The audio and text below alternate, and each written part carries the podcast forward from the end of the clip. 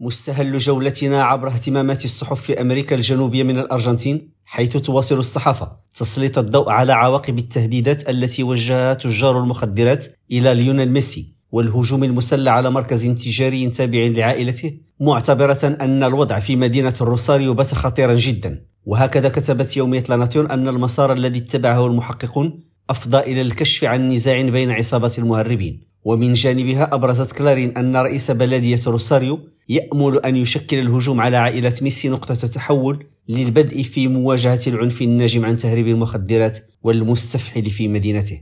وإلى البرازيل أفادت أو غلوبو أن المدرب المؤقت للمنتخب الوطني لكرة القدم كشف عن لائحة تضم 23 لاعبا للمباراة الودية ضد المغرب في الخامس والعشرين من مارس الجاري بمدينة طنجة والتي ستعرف غياب نيمار والظهور الأول لفيكتور روكي مع منتخب سيليساو وأكدت الصحيفة أن فيكتور روكي وأندري سانتوس نجم المنتخب الوطني البرازيلي لأقل من 20 سنة سيرافقون ركائز المنتخب البرازيلي مثل فينيسيوس جونيور ورودريغو وكاسيميرو إلى المغرب.